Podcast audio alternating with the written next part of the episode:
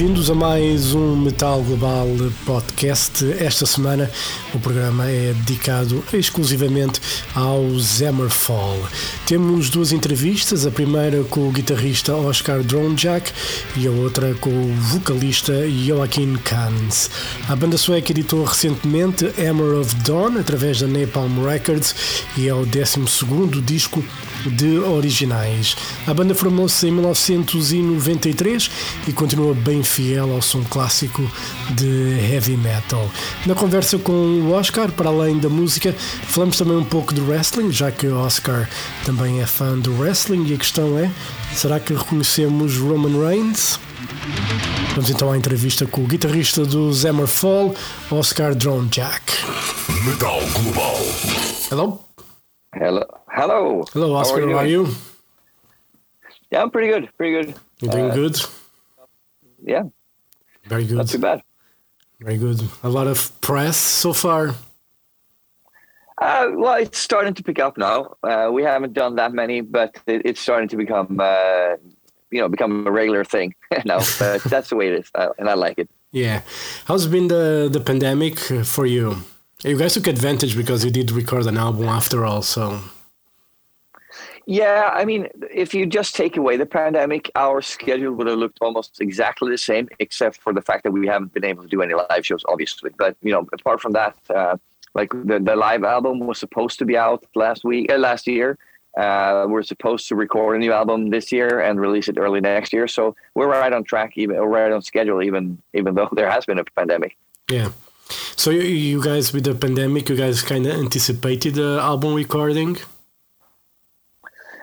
Um, well, yeah. I mean, the, the what the pandemic for us did was we couldn't rehearse, uh, so uh, we we couldn't travel or do or do much of anything really together. So we just had to uh, to get the songs ready. And that, of course, helped. You know, if you did have more time, but it was also a bit of a struggle both for for Joacim and for myself to find inspiration, especially around like let's say September to November last year or something like that. You know, or late last year when we were really starting to to finalize the, the last songs and everything. Uh, it had been quite a while since we had done, done any shows. We didn't have any anything. I mean, normally I get inspired by playing live. You know, that's an inspiration. The adrenaline, everything like that. You know, creates the create. I mean, sorry, the creativity flows at, at those moments. And since we hadn't played live for such a such a long time, uh, by then it was probably like six or seven months, uh, or maybe more. But uh, but we also knew that there were probably not going to be anything next year either. It was just a bit of a, a rough, rough spot for, to be in for a while there, uh, in creatively speaking, uh, creatively speaking. But uh, we just pushed through. I think uh, it, it took it, everything went a lot slower, and, and uh, you were sort of uh, second guessing everything. But once you got out of that slu- that uh, that uh, slump, Yeah. we we realized, okay, fuck this, we got some great songs here, and then he started rolling again. So, and that's just the way it is for every every album. You always have a, a bit of a, a a time where whatever you do doesn't feel good. It sounds, you know, you're unsure. Is this really any good, or and stuff like that. You get that unsure of yourself as an artist, but. Uh, once you get through that, you realize that yeah, you, I've trusted my gut feelings uh, for as long as I have, uh, and it's probably going to work well for me this time as well. And it has usually. So, uh, yeah, pandemic was was a bit rough, but it was easier to point. To, I knew exactly why I was feeling this way, you know, because of the fact that I haven't been li- able to play live for a while, Yeah. And there was no like no real end in sight either. That was the most the worst thing I think. If you just knew by uh, yeah by this year it will be all gone, uh, that would have been easier to deal with, I think. But since we, this just so unsure everything, and the uh, uncertainty is harder to deal with, in my opinion. Yeah. And uh, do you guys um, cre- all these songs are new ideas, or do you have like a backlo- uh, backlog of um, riffs and ideas from the past? Um, yeah, a little bit of both, uh, of course. I mean, uh, there's always stuff left behind, uh, always. And and for this album, actually, had I had two songs that were ready already before we recorded Dominion, but because we had already the songs that we needed for Dominion, and I didn't want to sort of just throw them away, so to speak. Because if we would have added these songs to Dominion, I mean, we already had, had decided that this is going to be the single. When we have things planned out for, for that album. And if I, I uh, put these songs in there, especially one of them, uh, I knew it wasn't going to get that that uh, uh recognition or or, or um, uh, you know, the, the, the, it was going to get the, the attention that it yeah. deserved. I think I, I felt uh, it was just too too good of a song, basically, you know, to just waste it. And um, I'm glad I, I, held off on it because it's the song that, that, that I'm talking about mostly is called Brotherhood, and it's going to be one of the staples on this album. So I'm really glad it just it, it, it ended up as a, a, prominent position on Hammer of Dawn instead of uh, uh, just being lost in the shuffle on Dominion. Yeah, it's a song that starts the new record brotherhood. Yes, yeah. exactly. yeah, it's a good start. It's a good start of record. And uh, you know, besides those two ideas that you had, um, what was the, the the first song, so to say, you know, new song that you guys start working on on this record? Um, so the first song would have to be Brotherhood then, because I wrote that on a tour uh, back in 2018. So this would have been the U.S. tour with Flotsam and Jetsam, I'm pretty sure. Well, I, I, know it was because it was actually called Hello Cleveland in the beginning. not, not a working title, obviously, but uh, the, the, thing is, like when I am on tour, I find inspiration. It just can come to me, you know, really quickly, and then I just put up the computer and, and start recording whatever it is I have in mind. And uh, when I'm done with that recording, I need to save it. Of course, I need to call the the session something and I, you know, I, I, don't know what the song is going to be yet. I can't find, usually can't find the correct title right away like that. So uh, I just come up with something on the fly and then I change it later. But um, and this time I was actually in Cleveland when when I wrote it, uh, and so of course, hence "Hello Cleveland." That's just the way it was. Uh, I have a song on the new album called Ludwigsburg in the in the I guess a working title as well, but uh, that was changed also, of course, for obvious reasons. Did you like to, you know, just give um, working titles to the songs? I mean, when you're writing lyrics as well, do you put just like a um, miscellaneous of words, you know, that that sound yes. that sound like something, and then you work after after you work on the lyrics. Yes, uh, well, Joacim does most of the lyrics, uh, and that's I know for a fact that's how he works. Uh, he gets a song from me, usually instrumental, I, I usually come up with a chorus somehow because I, I sort of base sometimes the song around that, so I have an idea for it at least. Not always, but for the most part. And and a song title always. Uh, I mean, not always, but for the most part also. Not always, but for the most part, uh, both of those things. So he gets an instrumental song, and he gets to put on the verses and and the, the pre-chorus and everything, and whatever else is, is needed for the song. And then I know he he starts singing like sort of gibberish, you know, yeah. just cool words or, or you know whatever and then uh, sometimes oh this was a good word for this song because that's what i'm and when, he's working on it like that he gets the story in his head or, or you know the, he gets a song title maybe or this is what the song is going to be about. And then he picks out the words that sounded good and the words that fit into the story that he has in mind. And then he uses that but uh, but not always. Uh, i mean i don't know i think that varies a lot which ones or how much he actually uses but but that's how he starts to do anyway. I, I know that yeah, and uh, on this record, you have a song called "Venerate Me." Uh, we do have uh, mm-hmm. King Diamond uh, there helping, yes. giving a helping hand. Um, how was that? Um, you know, that idea. You guys just set time, decide to send a message to King and say like, "Well, would you like to help us with it?" yeah, I mean that's that's just a, if you would have asked me this a couple of years ago, I would say you were uh, uh, insane. You know, it, it, it's just so cool. It, it's too cool to even consider. Yeah. I thought at first I, that's what I, I, thought it was because we're such big fans of King. But um, thing is, Pontus, our guitar uh, guitar player, has he's also a sound engineer for King Diamond on the live shows, like on the tours that he does nowadays, and for the past couple of years. So he knows him fairly well. Like you know, of course, you spend that much time together, you get to know each other a little bit, and. Uh, so we were sitting in, in the studio recording. Well, actually, it already started when I wrote the song because I, I, I like the, the part where King sings on is uh, it, when I came to that point, it's like I, I, wrote it and then, oh, this would be really cool if King Diamond sang on it. like I laughed to myself. And then I continued. And then when I when we recorded the song in the studio later, I told I said the same thing basically. Wow, this yeah, this would be so cool if King King would have done it. Haha, half joking or more than half joking. Just it was just like it's never gonna happen kind of thing. And then Pontus said, well, I'll ask him. I'm sure he'll do it if I ask him. Like, what?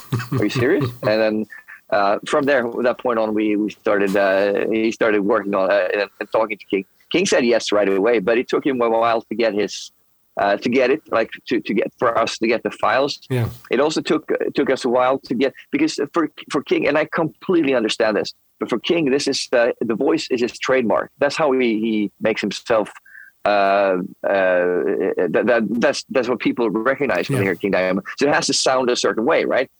And he was very particular. Not it wasn't difficult, but it took a little while to get there because he he wanted to have exactly like this. You know, he wanted to, to, to be exactly the way he wanted it, um, so he could, could, so that could represent King Diamond. That's basically what it was, uh, and I can completely understand that. So that that took a little bit of a doing, but uh, it, we got there in the end, and finally he was satisfied, and we were all satisfied too and I'm, I'm more talking about like levels of uh, and and what type of effects there were on the on the vocals and stuff like that. You know, yeah. the the part you had no problem with singing the part. I mean, that's just a melody. He didn't really care about that. It was just uh, the the the way it sounded in the mix, basically. Yeah. But once he got uh, once he was was happy, we all were happy, and I'm so happy that we made it. you had your fanboy moment as soon as you got the files. yeah, yeah, it was incredible when I got them. I didn't couldn't believe my eyes or ears, rather. And you know, Hammerfall have been around for you know it's going to be 30 years. Um, you know, I still remember when Glory to the Brave came out, and uh, I can't believe it's almost 30 years. you know, it's been an yeah, amazing ride. Um, are you surprised that um, Hammerfall has been, you know, has lasted so long and still, you know, going strong?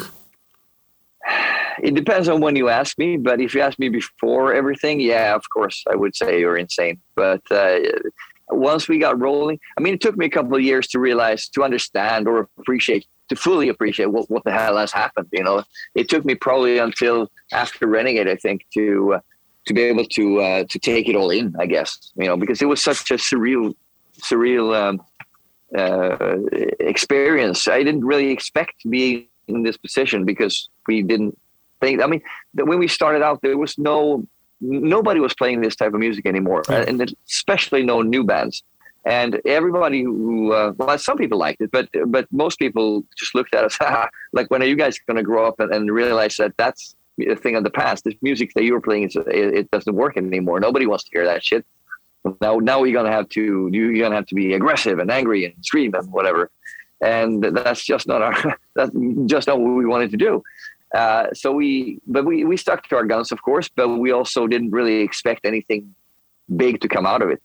We were so happy when we got the the opportunity to record an album. Uh, that was just the, the, the the that I mean, we all thought, okay, now if our career is over tomorrow, at least we record our heavy metal album, and we got it on vinyl too, uh, yeah. because. Um, uh, um, uh, Nuclear Blast, and, and this is '97. We more or less forced them to record to release it on vinyl because we this, you know we grew up in the 80s so we and i still have all my vinyls. I still add to the collection uh, every now and then too when we're on tour and stuff. I, I go visit local you know used record uh, uh, uh, shops and stuff.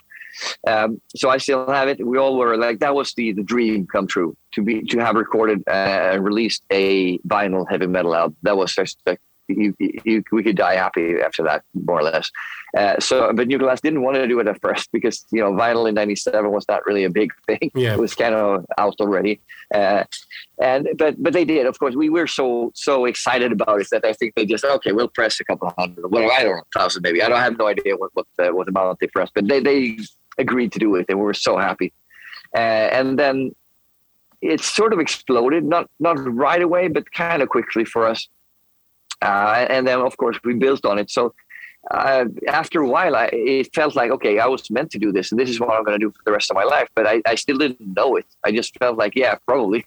but it didn't. It was never. Uh, nothing is a sure thing in this business, right? You know that. Yeah. Uh, whatever happens, it could be gone tomorrow if you're not careful. Yeah. Uh, but be- I think because we were so happy and we just did this because we loved it. You know, we didn't do it because we wanted to become famous or, or become cute. We, we didn't want to go anywhere. We just wanted to do this because of, of the sheer passion for the music.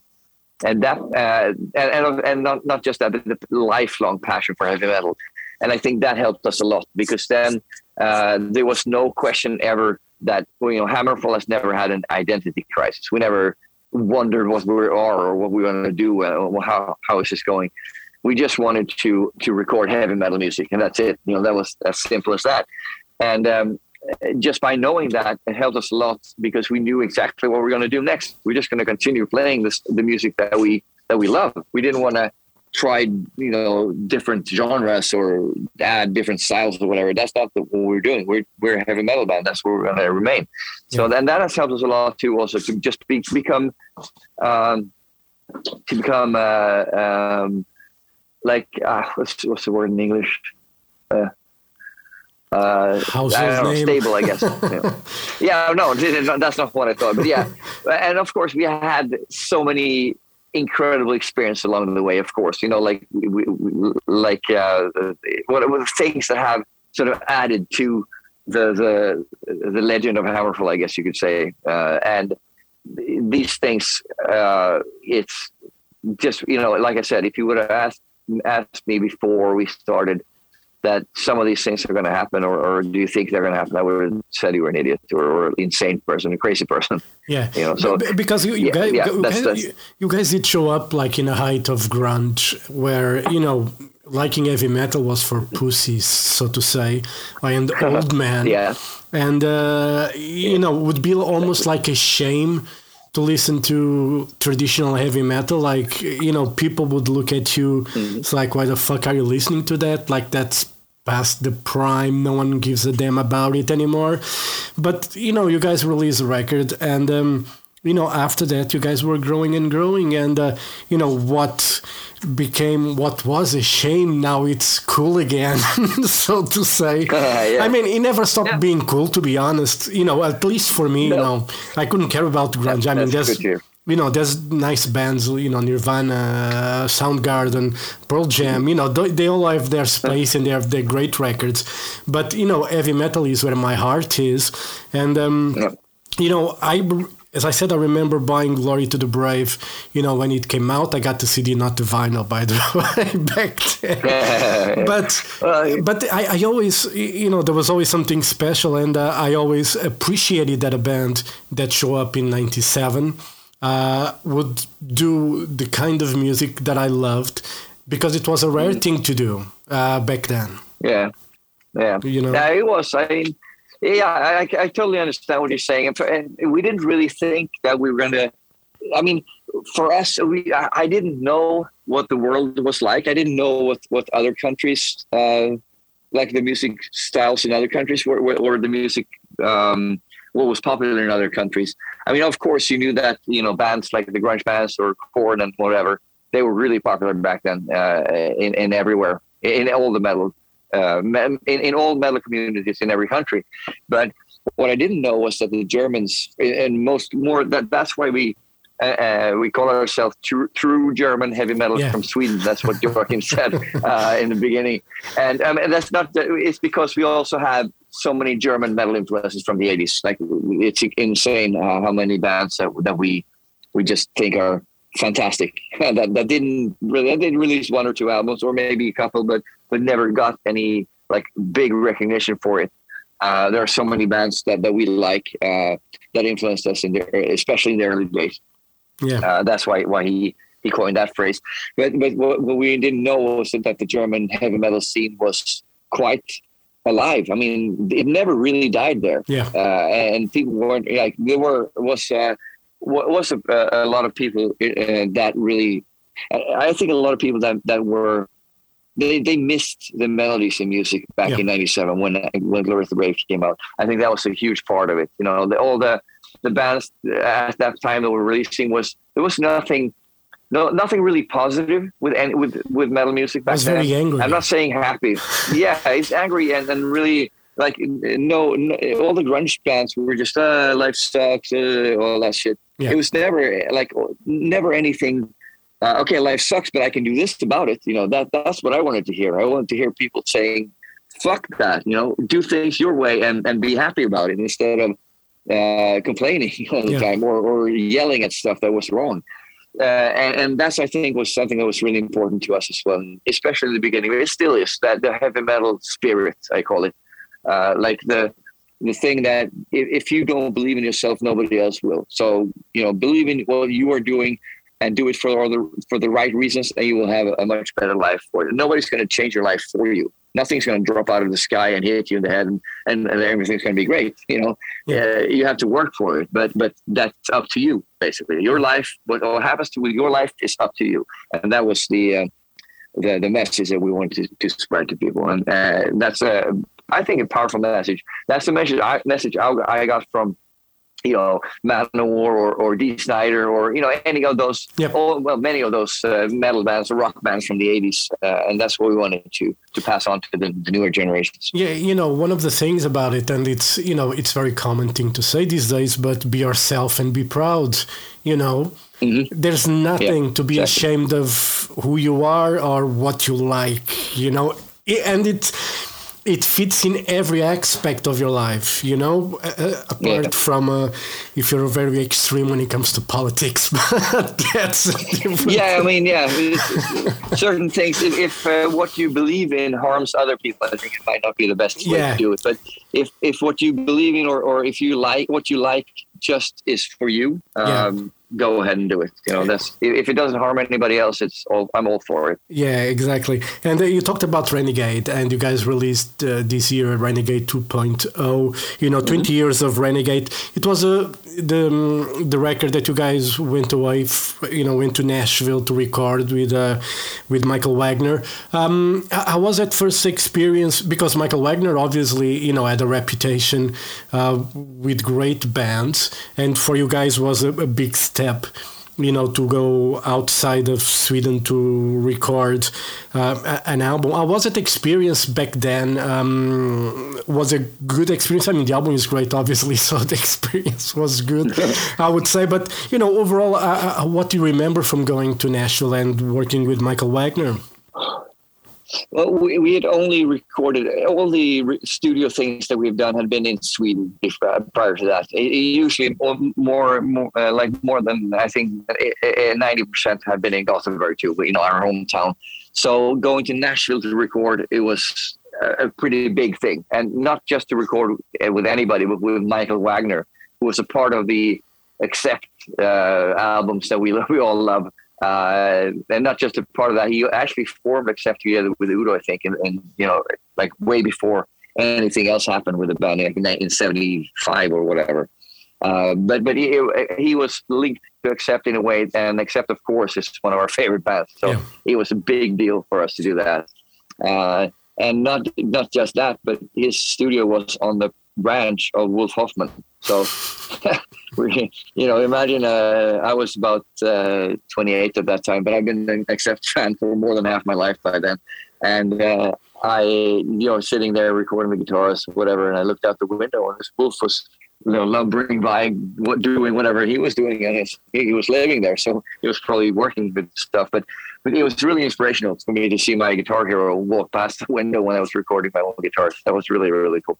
Did he have his guitars there in the studio as well? Did we were able to touch it or play any of them?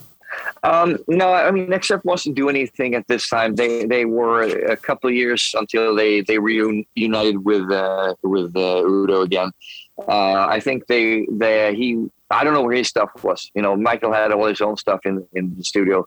I think Wolf has probably had probably put his stuff in storage or something But at that point, and then he brought it out after, you know, when when they uh, when uh, when they got back together with Udo for a brief period. Yeah.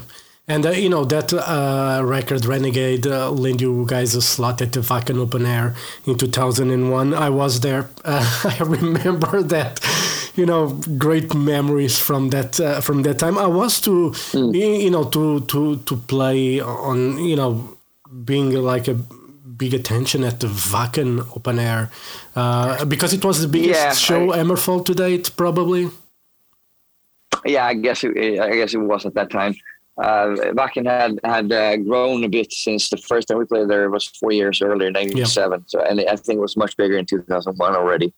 Uh, and and now, of course, it's it's a juggernaut. So it's you know it's way way way bigger now. But uh, it was still a huge experience for us, and we had we got to bring the whole stage set. You know the the, the drawbridge going down and the, the fire, the the the pyros and everything. So we, we got to put on the, the you know the Hammerfall show the way we wanted to do it, and it, it was a super great experience for us. Yeah, and uh, you know I'm going to ask a, a, silly question, just like to to tease you a bit. But um, how many times can you use the word "hammer" on a song? Is there a limit to it? no, no. yeah, well, I guess there is if you use it every every album, but uh, you know, we, we just use it whenever it fits nowadays. It, whenever we got something new or something that we think is cool, and we've done it so many so so much that I think there are you can't really find that many more titles to do anymore. So um, uh, we'll see. I'm probably going to be a while before the next one, since the album is also called Hammer of Dawn now, not just the song. So yeah. we'll see. Yeah, but uh, you know, I was just uh, I was just joking, obviously, because it, again, it's one of the mm. trademarks of Hammerfall. Yeah. You know, so um, it's natural, and I think people will give out if you don't use at least one song yeah. with the word Hammer on it anyway. so, like, yeah, people people seem to appreciate it as, as much as we do. So I guess that's a good thing. Yeah, and uh, you know, next year, pandemic willing, uh, you guys are going to do a co-headline tour with um, Helloween. Um, looking forward to it if all goes well. Yeah, knock on wood, right? Yep. I don't know. It's, it doesn't uh, really look great. Uh, it doesn't look great at the moment, and we're nothing. Everything is still on, you know, but if you look around the world and, and especially Europe, then because that's where where we're going to do the tour, and especially Germany, uh, things are quite bleak in Germany at the moment. They can change, of course, but uh, and I'm keeping my fingers crossed. I mean, that's we we don't want to lose another tour, but um, just the way things are at the moment with the pandemic, this seems to be uh, when sometimes when it hits a um, a, a, a high uh, in terms of, of all these infected people. And if you know, we have the vaccine, had it for a while, but uh, since it seems like people are now, most of the people who are going to take the vaccine probably have, and it's not enough people to yeah. stop it. So there are more people need to, need to do it. I mean, Sweden is pretty good. Sweden has a really high rate of that actually, uh, of, of people taking the vaccine, but. Yeah. Um, there's still, you know, it needs to be universal. It can't be just one country. Then it doesn't matter at all. Yeah, I know we have a. It's kind of like with it. We have a high rate of vaccination as well, but you know, if if things don't go to Spain or you know or anything like that, no. you know, they cannot stop here either. You know, we are the ass of no, Europe, exactly. so.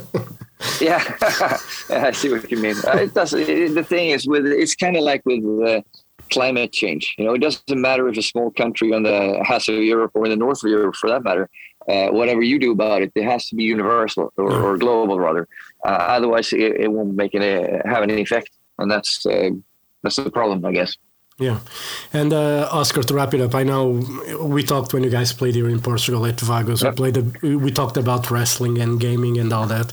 and um, you know, how do you see the uh, all elite wrestling uh, now? Do you think it's a good alternative to WWE? And um, have you been following it? Um, what's your thoughts on it? Just wrap it up. Uh, it's uh, uh, absolutely a great alter- alternative to WWE. They do a lot of things, a lot of cool things. Uh, I, am not really following wrestling as much anymore. I, I like uh, like um, when I go to the to work out to the gym. I usually do uh, uh watch like uh, the, the, Stone Cold. Uh, no, sorry, the Broken Skull sessions. You know the, the interviews he does. Yeah, I, I really enjoy those very much. I think they're really really cool so that's I, am trying. I'm almost to the end now, but I'm going through them piece by piece. Uh, and so there's more stuff like that. I watched parts of Survivor Series as well yeah. um, because I thought it was you know some funny things or fun things. But uh, since I don't follow it as religiously as I did before, uh, it's very easy to to uh, get the spoilers. Uh, yeah. And uh, you know, with the internet, social media today, uh, there's spoilers everywhere. Uh, yeah. So and that's and also for me, I, I can't I can't get into it in the same way I used to. Yeah. Uh, that's part on me, of course, because I'm older now. I don't have the same same capacity for it, I guess. But partially also because it has changed a little bit. And the, the, the weird thing is, it has changed into what I wanted it to be all the time. Like when I when I um, when I was younger, uh, like let's say in the '90s and and then and on, uh, the wrestling that I wanted to watch is what what what the, all the matches look like now. Yeah. But if all the matches look the same, there's no uniqueness anymore, and and that's part of the problem for me uh, nowadays. I can't get excited about match when everybody does the same the same moves and the same big moves all the time. Uh, and of course, there are individuals that are uh, that stand out. Obviously, this you know there are people that are, that are insanely good, but uh, for the most part, it's it's uh, Uh, there are too much too many similarities is what yeah. i'm trying to say yeah. in every match in every personality that they have yeah you know? and when you see big guys do like big like big moves i mean like almost cruiserweight yeah. moves you kind of lose the magic a bit you're like you know you're not supposed yes. to do that you Absolutely. know you're a big guy you know be like Hulk Hogan or Ultimate Warrior you have five moves power moves you know just use them yeah. and that's one of the things i appreciate about roman reigns in a way it's how um, yeah, he's he, fucking good. You he's know, so good. It's it's amazing how much he has grown and how much of a star he is now. It's the kind of guy that you know. I, I do the commentary here for WWE in Portugal, and uh, you know. Oh yeah, right, right. That's that's so cool. And uh, one of the things that we talk about is like, I don't. We don't think Roman Reigns is going to lose the title until WrestleMania because I don't think anyone can. Not, no. Even Lesnar, you know, even Lesnar is back and is, is still a beast and everything, but you know, the, uh, Roman Reigns is so hot at the moment that you cannot take the title yeah. away from him. Just keep him no. with the title. I think you're right. Uh, he's, he uh, Roman as a heel has been much better than I thought he would be. Yeah, uh, like they're totally the right move to uh, to become a heel for him, and, and he just he's just wrecking everything now that's I, I really enjoy watching him actually. Um, yeah. All right, Oscar, thank you very much for your time. Uh, all the best for Hammer of Dawn. Hopefully, fingers crossed, we might be able to see you next year. Um, I plan on go to Spain for one of those shows. Oh, yeah. So hopefully yeah, they will happen, crossed. fingers crossed.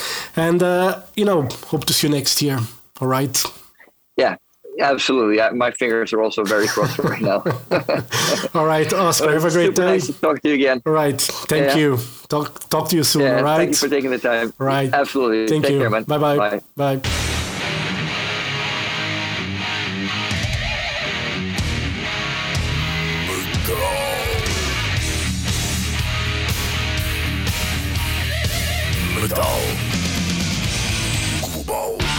Foi a conversa com Oscar Dronjak, o guitarrista dos Hammerfall. E agora, sem mais demoras, vamos à conversa com o vocalista dos Hammerfall, Joachim Kahns.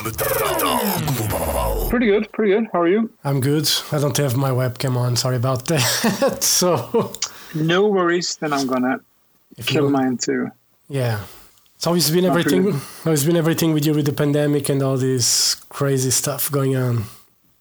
I mean, I think it's more or less uh, the same for everyone due to the fact that we haven't been able to do anything for like close to two years. Uh, here we go. Yeah. yeah. So it's, um, I mean, you're you're hanging in there. Unfortunately, it seems like you know all this bullshit is happening again. Yep. In a different way. So uh, who knows what's going to happen next year? I know it's crazy. Uh, you guys have a tour planned, so um, with Helloween, um, hopefully that will happen. I mean, that is what we're aiming for. The whole setup with the new album, everything is you know, kind of based on releasing an album and then going on tour and touring for the rest of the, the year.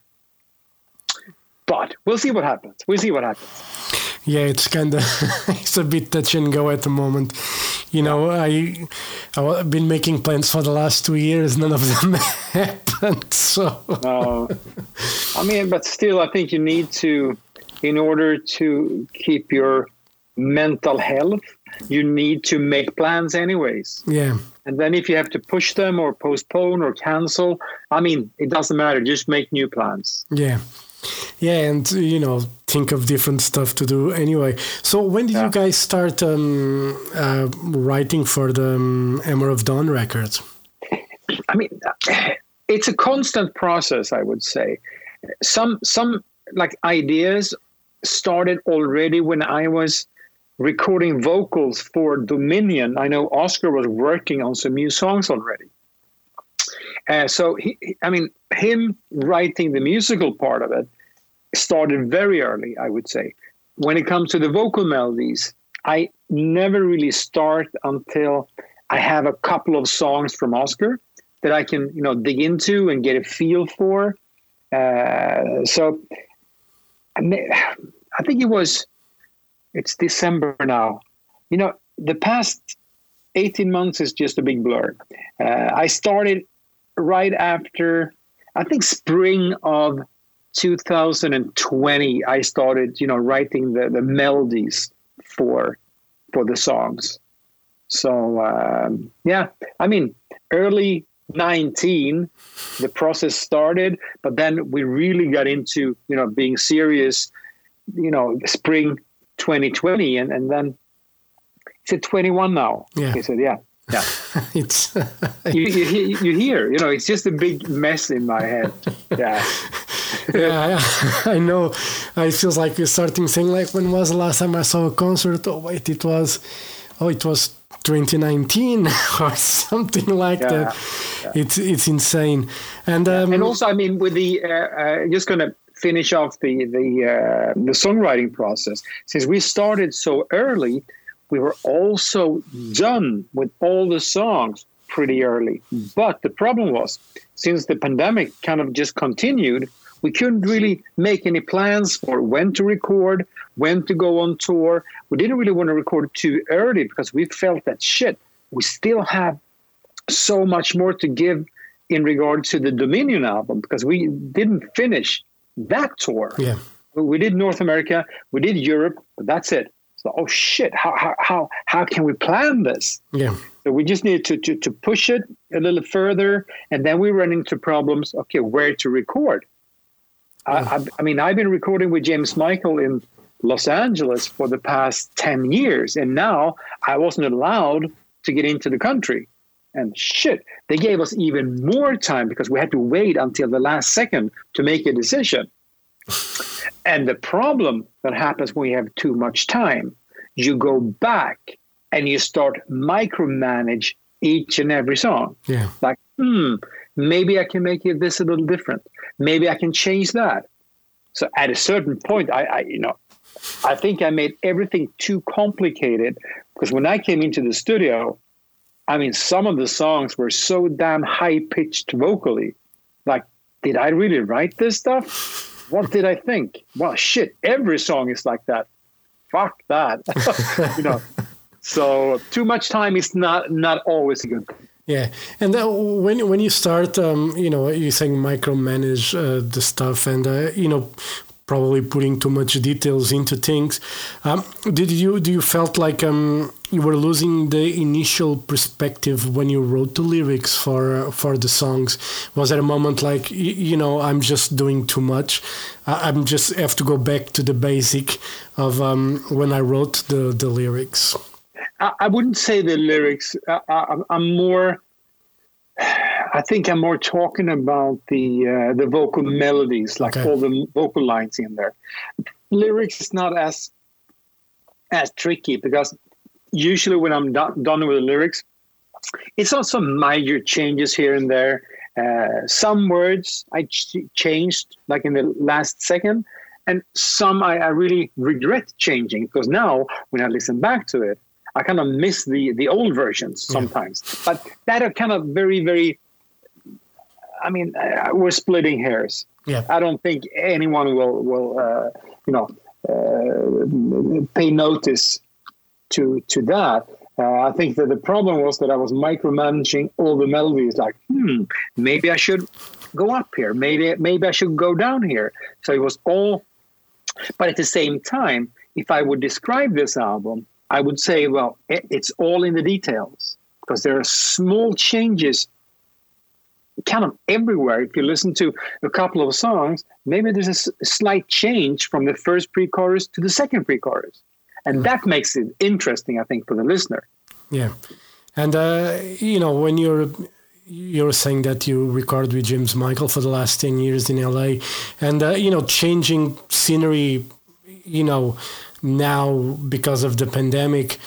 Was it, uh, did you felt comfortable doing that? You felt more difficult because, like, you work with James Michael, probably you guys know each other, you knew exactly how to take, you know, the best out of you. Um, did you felt like a big change recording the, the vocals this time around? It, well, yes, of course. It's now when you you all of a sudden you're standing in front of a person that well, first of all, uh, Jacob Hansen, I really admire his work. He's a great producer.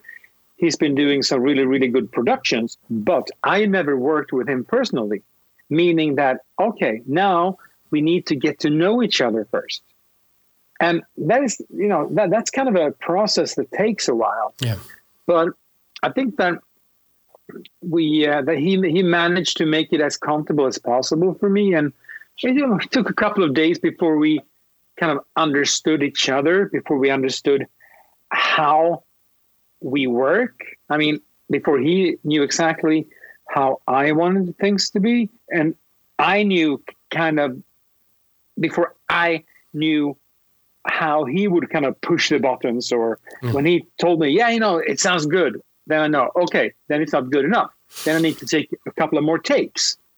So it, it was a, a bit, I mean, imagine yourself either you go to Los Angeles and you record in Los Angeles, or you go to like a small, small little town in the in the middle of nowhere in Denmark.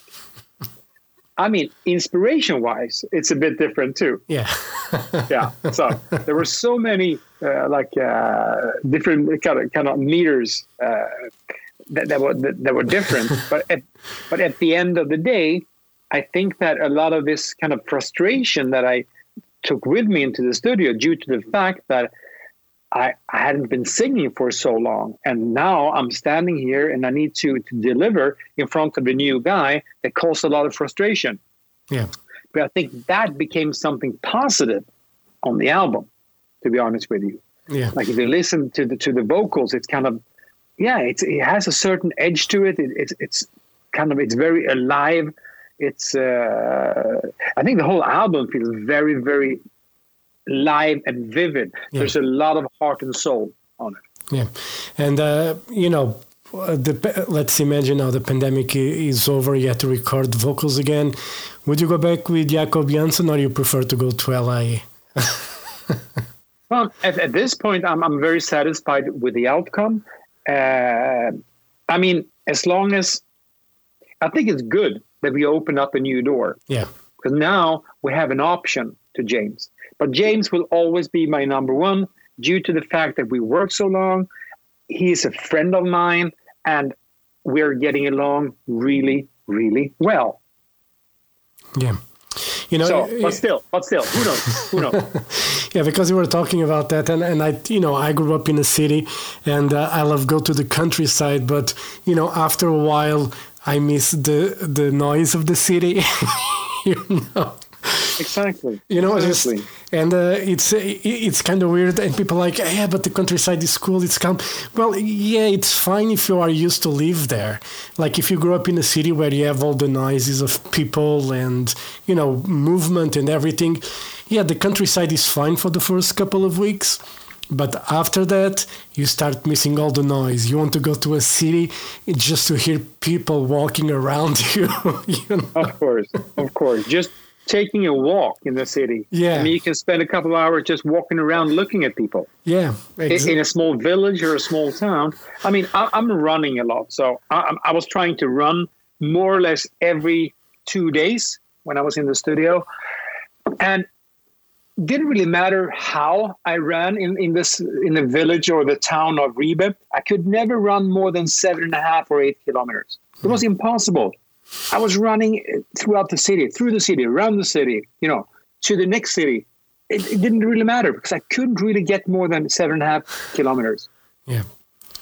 Yeah, it's uh, it's always uh, you know we are a, a, beast of habits, so to say. You know, we are just used to you know do things in a way, and uh, you, you, know it's kind of hard to change. Change is not bad, you know, sometimes, but um, when you're doing some work, you know, you I, I think I understand completely that you need that environment and everything, and uh, you know on these records obviously one of the highlights probably for you guys personally you have king diamond helping out on the song uh, venerate me.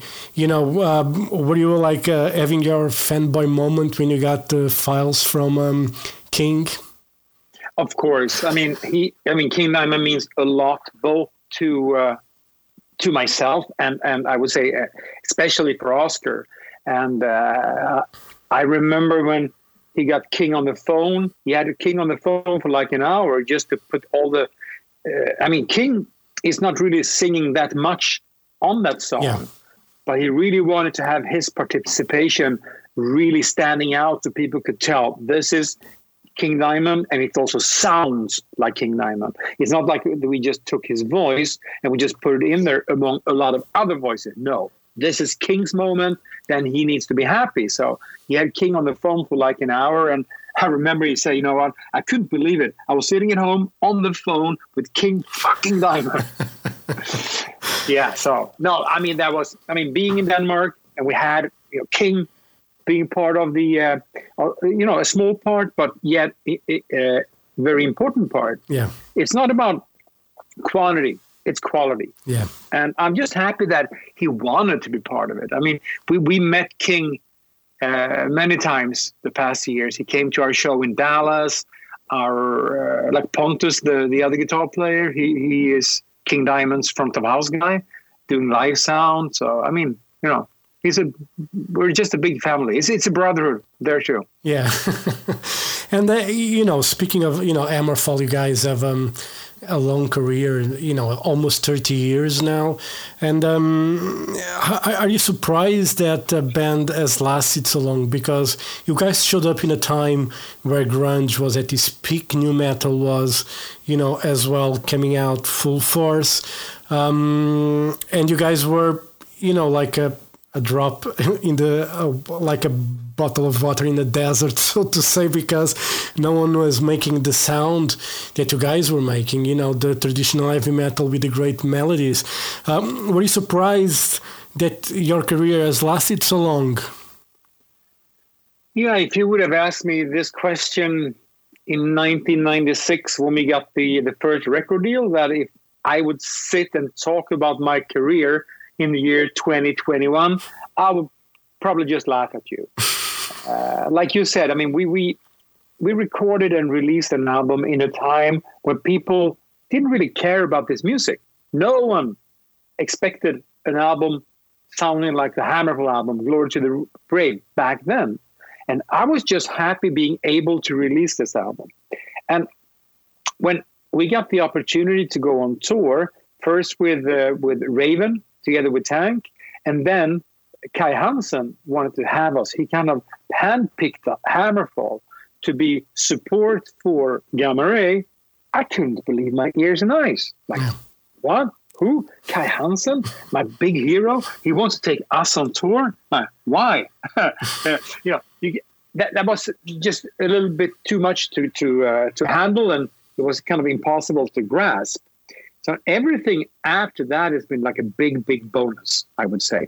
Sitting here close to 25 years after the, the debut album, talking about the, the, the music and the fact that after so long, we still make albums that make a difference. Yeah. We don't really put out albums so we can go on tour. No, yeah, we release new albums, and people, the fans, they want to hear the new songs on tour.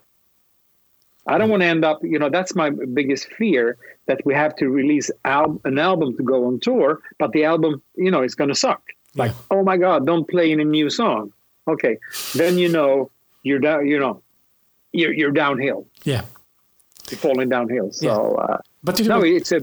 yeah, but, but, you, but you don't want to be that band that uh, you know just plays the best stuff all the time and doesn't put new music out. You know, I, I know a lot of bands do a living like that. I'm talking about Kiss, you know, but you know they got a status and they have the money to do that anyway. But uh, but you know, I think with traditional heavy metal bands, you know, they always have the need to put new music out no matter what, you know, to play live. Uh, Yep. You know, I think when it comes to uh, doing the ultimate set list, it's one thing to play at a big festival, and it's another thing going out on tour. yeah, Because when you're at a festival, they have the opportunity to uh, reach out to a whole new, like a, a new fan base. There are people there that never heard you before. Then you need to expose them to the best of your band. When you go on tour, then you can be a little more flexible. Then you can put in some of the new songs because you know the fans they're gonna know these songs anyways. yeah. So it's it's kind of a, a balance. You need to find this balance. Yeah, and uh, you know, you, you spoke about Gamma Ray taking you on tour. What have been the highlights personally for you when it comes to playing live with uh, Hammerfall? There are so many things. I mean, just I mean, wow, highlights. I, I mean, being able to to travel the world, around the world, so many times, it's been amazing. But we did the um, when I grew up, we had an ice hockey arena in uh, Gothenburg, in the city of Gothenburg. I saw every band you can mention. I mean, Iron Maiden. I saw Dio. I saw Kiss. Every band play there. And in 2005, I think, we got the opportunity for the first time to play that arena. That was such a personal victory for the whole band to say, hey guys, now we're going to play the ice hockey arena in Gothenburg. You know, and it said Hammerfall on the billboards. Like, holy shit. Always being standing in front of the stage, watching your, your childhood heroes. But now I was the guy on stage looking down at the audience. You know, that was so big. That was a huge, huge moment, I would say. Cool. And uh, you know, speaking of uh, of records, like you released uh, this year the the 2.0 version of uh, Renegade that was released 20 years ago, um, and we were talking about change earlier um, about Hammer of Dawn, and um, on this on the, on this album Renegade, you guys went away from Sweden for the first time to record. You went to Nashville to record with Michael Wagner. How was that first um, experience outside Sweden and to record with someone that was you know, uh, well known uh, as a producer and a musician as well. I'm not sure what we actually w- was after when we went there. I think we, we saw him as the magic wizard. He was a well known producer from the 80s that produced more or less every cool album that we grew up with. Yeah. So we didn't really know what to expect. Um, I mean, the, the whole experience was fantastic just to be able to to you know get to know Michael. His studio was located on the property of Wolf Hoffmann of Accept, so we met Wolf every day. So you know, being five un- inexperienced guys from Sweden, you know, in this environment was totally crazy. We didn't know shit. Let me tell you that. uh, but there's also a reason I think that Renegade needed a new mix because that type of mix, I mean, that was, was perfect 20 years ago, 21 years ago now. Yeah. But I think that to be able to match the other productions with Hammerfall and also to have a longer life, you know, in, in future, we needed to remix the album. And I think now when I, I, I listen to what Fredrik Nordstrom at Studio Fredman did with the mix of Renegade, you can also kind of ask yourself, shit, so why did we go over the pond for water when we had Fredrik just around the corner? I mean, that, that that's you know a kind of question you can ask yourself. Yeah. On the other hand, Renegade is still the most successful album we ever had. That is the album that made a big difference. We got a lot of radio play in Sweden for that one. So maybe the mix was perfect for that time.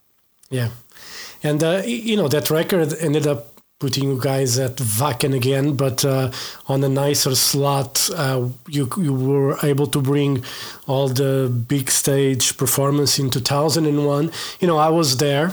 I still remember that day, even though I remember few things probably you know it's it's been a, a lot of time but how was that um, that day for or that night for you guys i mean that was a, a part of a, the whole tour that we did for Renegade was amazing due to the fact that we could upscale the stage production. We had like a big drawbridge that yeah. came down, and behind the drawbridge, you had the four of us, and of course, the, the drummer Anders was sitting behind the drums, and we just ran out on stage, and the show started. So we were able to kind of up the ante big time on the stage performance. but what we didn't know, there was that shit in the end, who's going to pay for all the fireworks? Who's going to pay for all the like the pyro? Like, oh, so we are paying for that. So we didn't make any money at all on that tour. I, mean, we did that for a couple of years. That we invested more or less everything we made. No one, you know, there are no rich people in this band because we wasted all the money on pyro. Yeah. Uh, but I think that is also one of the reasons that people want to see us live and we always, you know, give something extra on stage. Yeah. Uh, but the Wacken, like you said, you asked me about Wacken. I remember that being a, a, really, really good show. But if you ask me about Wacken, I will always go back to 1997 when they put us on the main stage at eight o'clock in the evening, prime time. And we, we had never, ever played a show outside Sweden that was bigger than 200 people. Yeah that was uh, an, an, experience, yeah. to put it mildly. Cool. And, uh, you know, I'm going to mess with you a bit because, you know, I love. Uh, I, I, love this um, just to you know just to annoy people sometimes. But um, you know, how many times do you think you can use the word "hammer" on a song? Is there a limit to it? no, I think I will bore myself before anyone else will be bored. I think that's kind of a, a gimmick, kind of a trademark thing that we started with already on the second album when we said, okay, we need a song with the name Hammer in there. Okay, let the hammer fall. So we kind of kept that tradition. Uh, and it's easy now. I mean, we have the character Hector on, on the on the on the artwork, yeah. and he's being the mascot, being like the sixth member of the band, you can always kind of write songs about him and his weapon of choice. Yeah, it's the hammer. So I mean, this is not the end of the hammer. Yeah. I can tell you that. Oh my god! Oh my god! Yeah, it's just, so many ideas. It's just one of those things. Like if you wrote an album and you didn't have a song with hammer on it, I think fans would rebel against you guys. I think there is one album without. I don't think is it Infected? It doesn't have the word hammer. Yeah, probably. I think so. I think so. Maybe that's why that's the least popular uh, album among the fans. Yeah. I don't know. Yeah. Well, and uh, Oscar, uh, uh, you know, you've been working with Oscar for for so for so many years. What, what, chemistry is something that you cannot teach. Uh, is it easy to work with uh, with Oscar? You know, when it comes to songwriting, you know, you always believe that he will bring great ideas and stuff like that. It's based on mutual respect, I would say. I trust that when he sends over a song to me, I know he tried every possible way to make the song as good as possible. And he, when he leaves kind of this little baby to me, he knows that I will make like the perfect melody. I will make the perfect lyrics in the end to make this song complete. So it's all based on kind of trust and respect. Yeah, that's good. And it's always been. I mean, that's the way we we work. We uh, in the past, of course, you, you run into problems when you have other members. Oh, I also want to write songs. Well, yes, but keep in mind that Oscar and Joacim is a team. We've been a team since 1996. We know each other. We know exactly what we want. And if we want to let someone else in, it's going to be like a little disturbance in the force. Yeah. Quote Star Wars. No. It's very hard to, to put some, to work with someone else. Of course, we had uh, Stefan co-writing a couple of songs with us. Pontus co-wrote a couple of songs in the past, but uh, no one knows Hammerfall the way Oscar and myself knows Hammerfall. Yeah, that's good. And um, Joacim, before we go, we talked about the tour with Helloween. Um, I, how long are you guys going to play on that tour? Uh, it's going to be like a full show, like 90 minutes, or are you going to play a bit less than that? A little less than 90, but it's uh, it's pretty long, I would say. I think we're up to 75 minutes at least. Okay. So it's going to be a really, I mean, I mean, this is a fantastic opportunity for for Hammerfall. I think it's also good for Helloween that we can, you know, benefit of each other. Yeah. And it, at the end of the day, it is the masters and the pupils going on tour together. I mean, uh, Hello Helloween meant so much to us, and I think we we kind of uh, came and gave heavy metal like a breath of fresh air, and I think maybe Helloween benefited a bit from us from that. Yeah, I think so.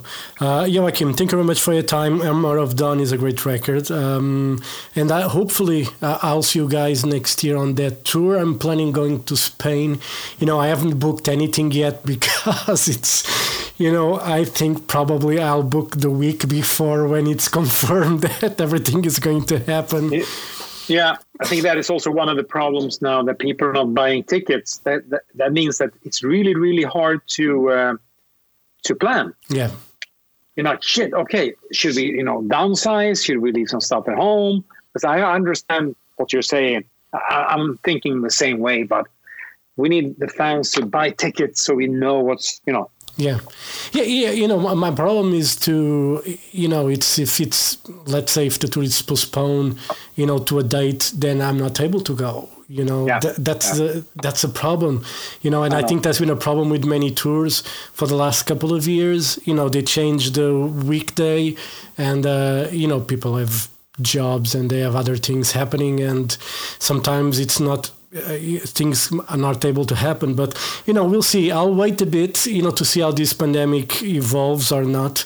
Hopefully with the booster vaccination you know uh, things will calm down and uh, we'll be able to go to back to some normal life again. Whatever that is i don't know what that is anymore exactly exactly. well, we see what happens. We see yeah what happens. exactly let's Cool. stay positive and uh, you know joacim thank you very much for your time um, you happy new year have a merry christmas and i hope to see you next year all right Sounds good. Sounds good. Thank, thank you bye bye Cheers. Bye Bye. bye.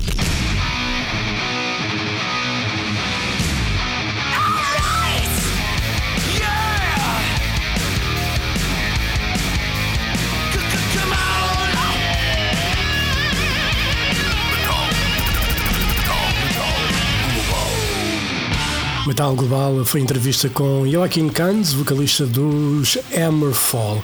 E assim chegamos ao final de mais uma edição. Já sabem, podem seguir, dar like, fazer uma boa review deste podcast no Spotify ou em Apple Podcasts. Podem também fazer like na página do Metal Global no Facebook e podem me seguir no Twitter e Instagram em Mountain King. E pronto, na próxima semana há mais um Metal Global Podcast. Fiquem desse lado, um forte abraço, fiquem desse lado, mas façam a vossa vida, não é? Não é preciso ficarem à espera que caia o próximo programa porque nem eu sei quando é que pode sair. Um forte abraço. Children of the night, you will live through the centuries to come, as I have lived. Good night.